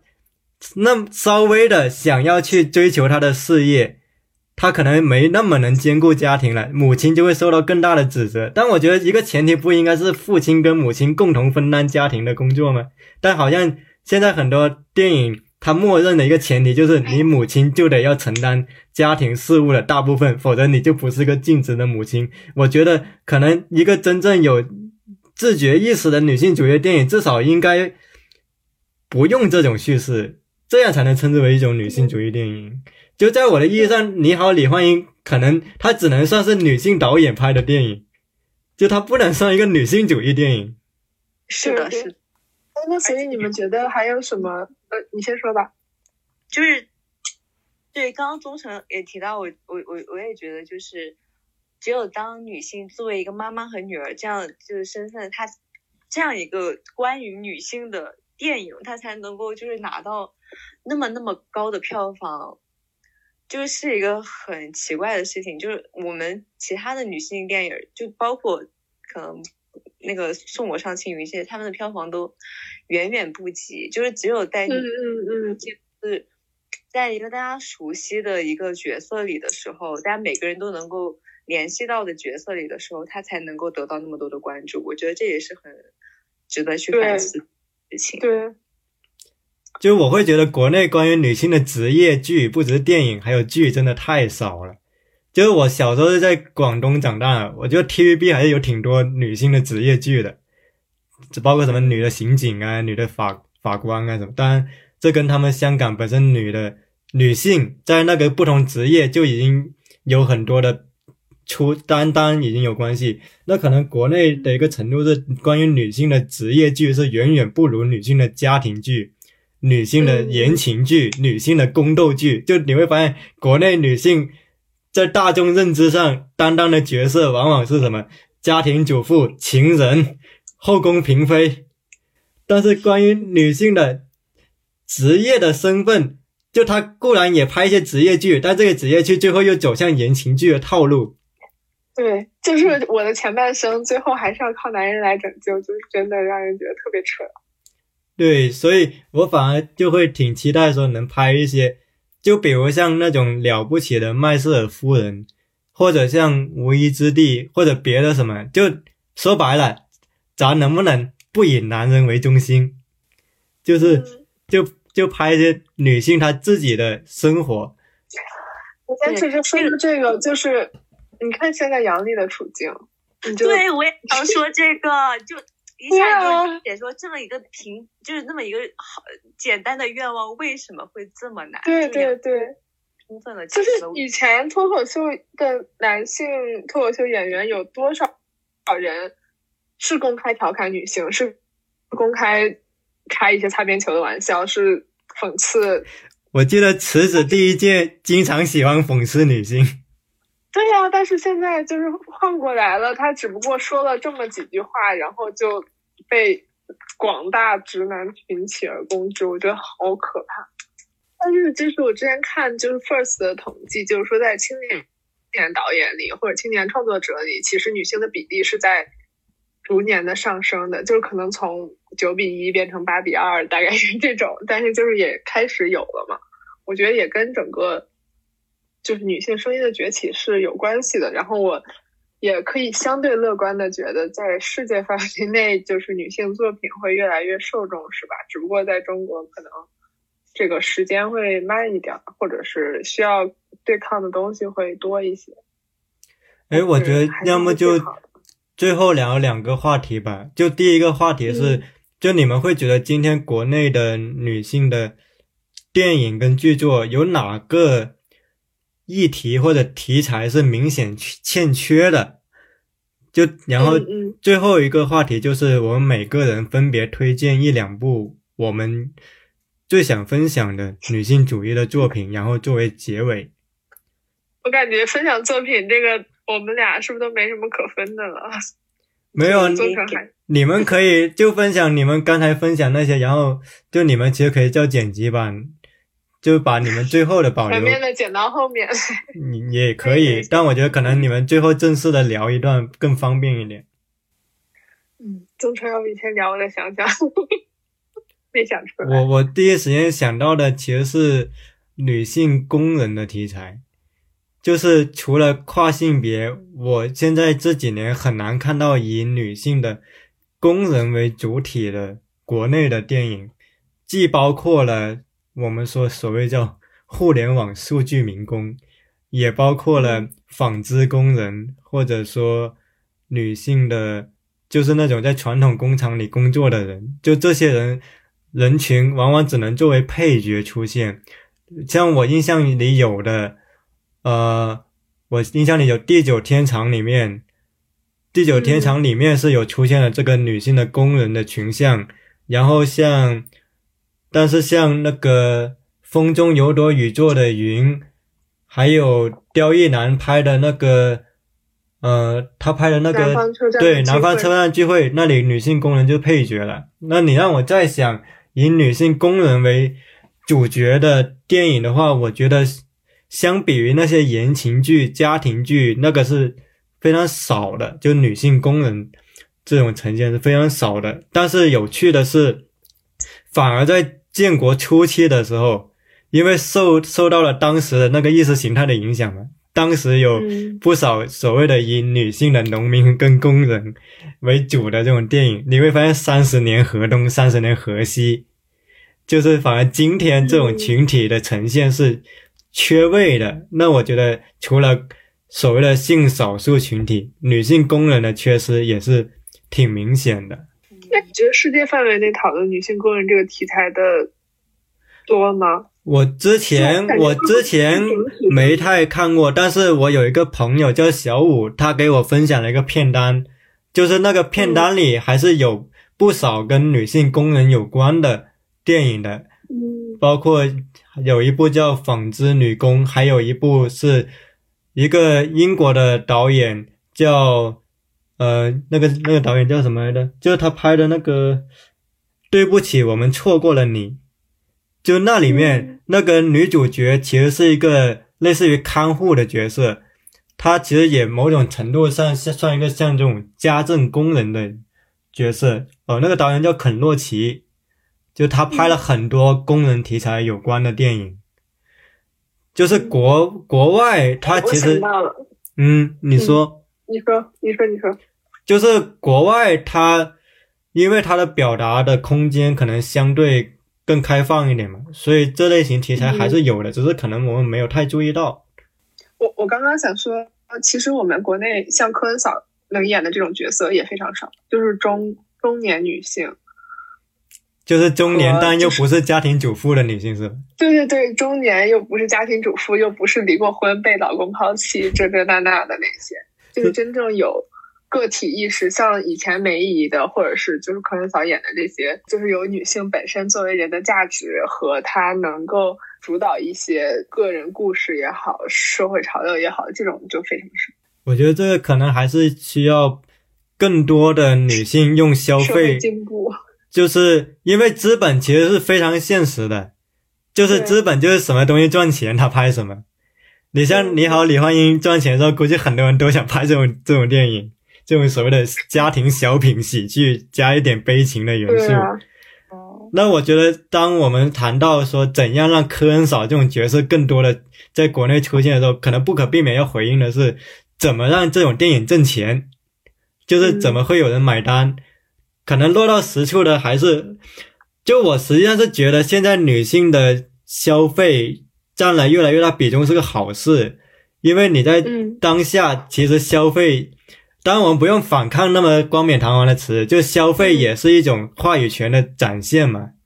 嗯嗯，对，当嗯女性展现出她的话语权的时候，才有可能倒逼资产资本的让步，或者说倒逼资本去投资这种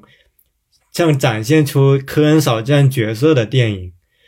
所以，我其实也包括我这段时间对她的思考，我会觉得今天女性作品的进步，说真的，完全跟男性无关。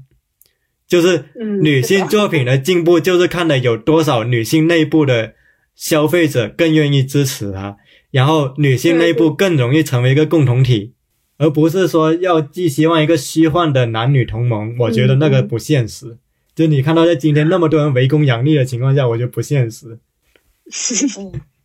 而且就是我觉得还有一个好奇，就是说，其实我觉得国外有很多中年女性电影是给我们体现了一种，就是如果我五十岁不结婚没有孩子，我怎么样能过精彩的一生？然后我觉得这个这这个焦虑或者说这个困惑在国内是非常稀缺的，因为我现在就是做媒体工作嘛，我越来越多会接触到可能比我大十岁以上的，就是三四十岁的女性，然后她们其实过得非常好，然后她们也很精彩，然后也看起来很丰富，但是但是我觉得更多的人是不知道他该怎么样过成这个样子，然后我觉得可能我们的影视作品其实是能够提供一种生活经验和生活方式，在这些故事里去传达给更多的人的。我觉得可能今天，呃，五十岁以后女性角色的缺失，其实比中年女性角色缺失更明显。嗯对对，因为我真的有认识五十岁以后没有结婚，然后甚至还在谈恋爱，还过得很幸福的女性，那她们也真的不需要依靠就是所谓的 养老啊，就是孩子什么的。哎，你说这背后是不是也是因为今天无论是男性还是一些女性内部，他没有足够清反省的人，他对相貌相貌有非常嗯高的要求，就是说的更直白一点，他喜欢看那些很美貌的人演的片子。对呀、对呀、我觉得我们对年轻国内环境对年轻的追求是非常变态的，就是他无法欣赏有皱纹的下垂的身体，或者是 嗯，就是而且有时候是标准身材。一些女性的影星也共享了这种价值观，就是当然也可能是资本去倒逼他这么做，就是他会贩卖嗯什么少女感，半少女，对，对，是的，什么高级脸，那高级脸其实也是往年轻那里靠的，就是对，他会默认年轻是一个更优等的价值观，就是一个年轻的美貌是一个更好的一个状态，所以，就是我觉得怎么优雅的变老，怎么保持生命的活力，其实这些都是就是女性作品里可能更可以去探讨的东西。嗯，可能现在一个稍微有一点好的势头是，现在确实会更拍一些，你比如像什么三十而已啊，或者像什么四十，听说还要拍什么四十不惑 这类型的剧，嗯，就是利用现在这个所谓的更关注女性议题的浪潮，就资本开始投资这哎但些剧。说到这个，我就又想举例，就比如说那个电视剧都挺好，然后其实姚晨演的已经是一个三四十岁的女性，然后，但是我觉得她还是太成功了，就是她她实在是就这些电电视剧里，包括顾佳的那个三十而已角色，他们没有展现一个更更真实、更大众化的女性角色，因为不是所有人都是宋美玉，不是所有人都是顾佳。如果她成不了顾佳，住不了那样的豪宅，她还有没有可能就是过好平凡的一生？这也是个问题。我觉得可能就是大众不太喜欢看《平凡的一生》。就也不是平凡吧，就无意之地打动我的一个很大的点，就是我觉得他们就是就是他们就是普通人，然后然后他选择了一种这样的生活方式，然后他获得了内心的一些平静也好，然后他的自由也好，我觉得就国内这样的作品太少了，我真的不知道，就是我过成什么样，我才能我其实是感觉，我感觉国内应该有这种片子，但他很难出圈，因为据我所知，国内的很多青年导演，尤其是女性的导演，她有会关注这些题材，包括像我我今年看到有个叫《妈妈和她的第七天》，它好像是关于这种普通的母亲或者说嗯中中年女性的角色。就是我在想，可能是其实是有这种片子，但它特别难的被更多人看到。就是虽然媒体和各种人都呼吁说我们要关注普通人的生活，但是真的拍出来了，大家好像又不乐意看，就这个很现实的问题。但是没有啊，就比如我看小伟那种，我也是在电影院看。但是你忘了，他他最后的国内票房好像连一千万都不到七十万。对啊是，吧？就是我们喜欢看，跟他能不能出圈那两码事。对吧？但是我的意思就是，那些女性电影，就甚至我都可能都没有到达我的听说过的那个领域，我就觉得整体上肯定是少的，肯定是稀缺的，因为我们都没听说过，那一定会有更多的人根本就不知道它曾经发生。对，我觉得第一，它肯定是跟女性的从业者，包括她的声音，在今天的影影视圈内相对还是受压制，或者说更少有关系。第二就是，我觉得我们的消费的群体还是会受传统的成见的影响，就是他会更习惯那些他传统的会习惯的女性的表达，像你好李焕英这种叙事，会进入他的习惯的表达里面，但是他不太，他现在还不太能接受那些更陌生的表达。就虽然今天大家很多人都提《无依之地》，但是假设它，是国内拍的，它没有入围奥斯卡什么的，真的有多少人看吗？我也挺怀疑的。因为可能我我会觉得现在是不是国内的土壤还没有到发展出《无依之地》这类型电影的程度，我在想这个事情。我也觉得肯定是这个土壤是还没有到的。包括你像这个所谓叫“房车游牧民”的这个词汇，在国内都很少听过，就是女性的游牧民的这个身份。但是你知道那个人物写过一篇特稿，叫什么那些什么卡车上的女人，你记得吗？嗯，就是讲那种就是就是说中国有两千五百万卡车司机，然后有一千五百万卡嫂是跟车的，就是他们常年我觉得把这个这个挺适合拍的。就变成了他们的家，然后甚至有的会带着海机上路，然后每当那个比如说去啊加点水做一个简单的饭，就是这种特别底层的女性生活，其实中国真的是有的，但是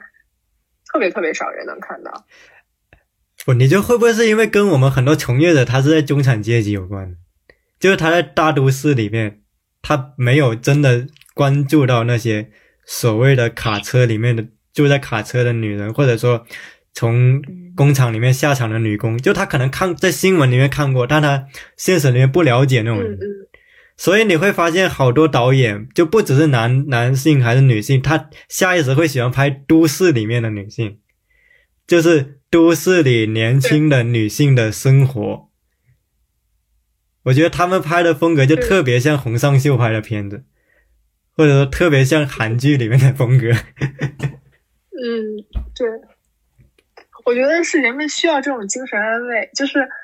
就是比如说那些所谓的韩剧，为什么它那么通行？就是因为你在生活中没有霸道总裁，你在生活中没有那么多丑小鸭变成白天鹅的故事，然后你就会渴望去不想面对这种真实，这种。嗯，可能中年的困顿，然后或者是那种男女不平等带给你的压迫，然后无奈、迷茫，人生的虚无感。所以他就逃避这种题材，因为然后逃避这种题材，然后所以拍的人就也越来越少，然后思考这个人的，然后他能听到的共鸣也越来越少，然后就自己的思路也会变得窄化。哎，那吴阳有没有最后要补充的？我没有了。那时候就进入最后一个问题了。最后一个问题是是是就是推荐女性主义的作品是吗？对，就每个人推荐一两部吧。哎，那我真的我觉得某种女人是不得不看的，就是女性作品之一。你可以把阿黛尔的生活再详细说一遍，让他们剪到一起去。阿黛尔的生活，呃，我觉得她其实她其有有有比较女性的一部分，就是关于阿黛尔她自我的那种探索，就是她对自己性性向还有就是的一个探索的过程，其实能够反映，呃，就是作为一个可能中下阶级的一个一个女生，就是她，她可能会面临的一些困境，就是她一开始的时候，就是面对一些男同学的调侃，这些什么，她也是，就是她是不知道，呃。他是不，他是不知道自己可能是不被尊重的，然后直到后来遇见另外一个女主，她开始逐渐的，就是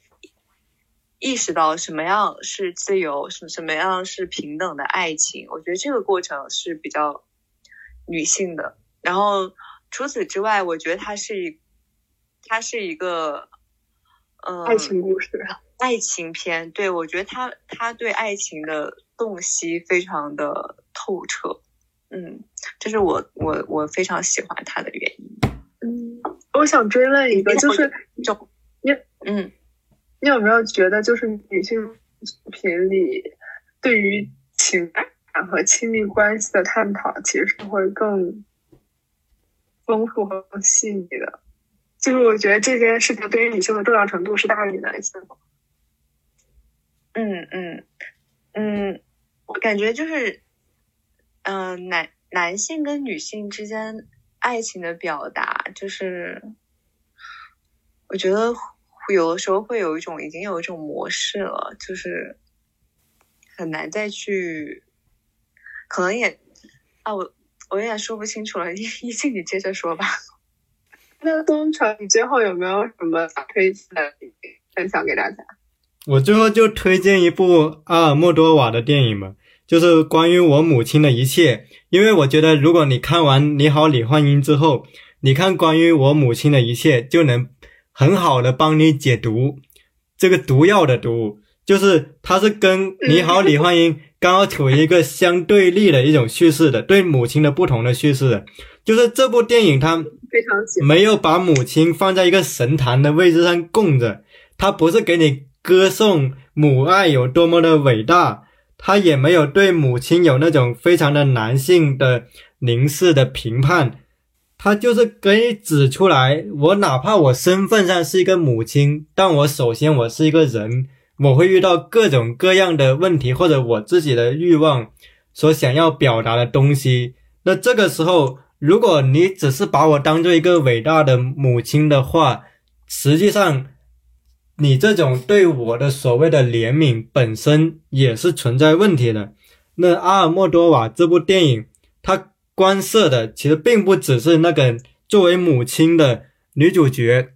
它其实也是关于跨性别群体，就性少数群体。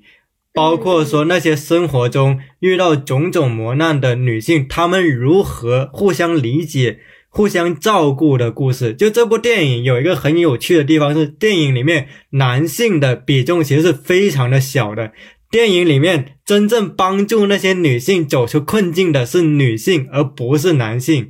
而电影里面那个嗯，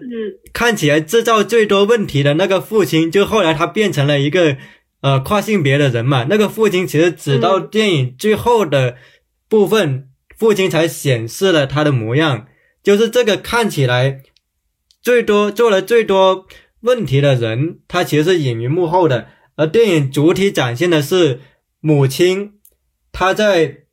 就因为电影的前面其实是母亲她心爱的孩子遭遇了车祸，然后去世，母亲因此返回自己的故乡巴塞罗那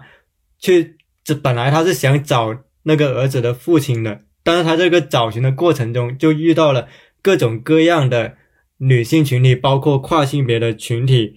所以我觉得阿尔莫多瓦他的叙事一个很迷人，或者说他跳出了那种父权视角的叙事的是，他是真的是以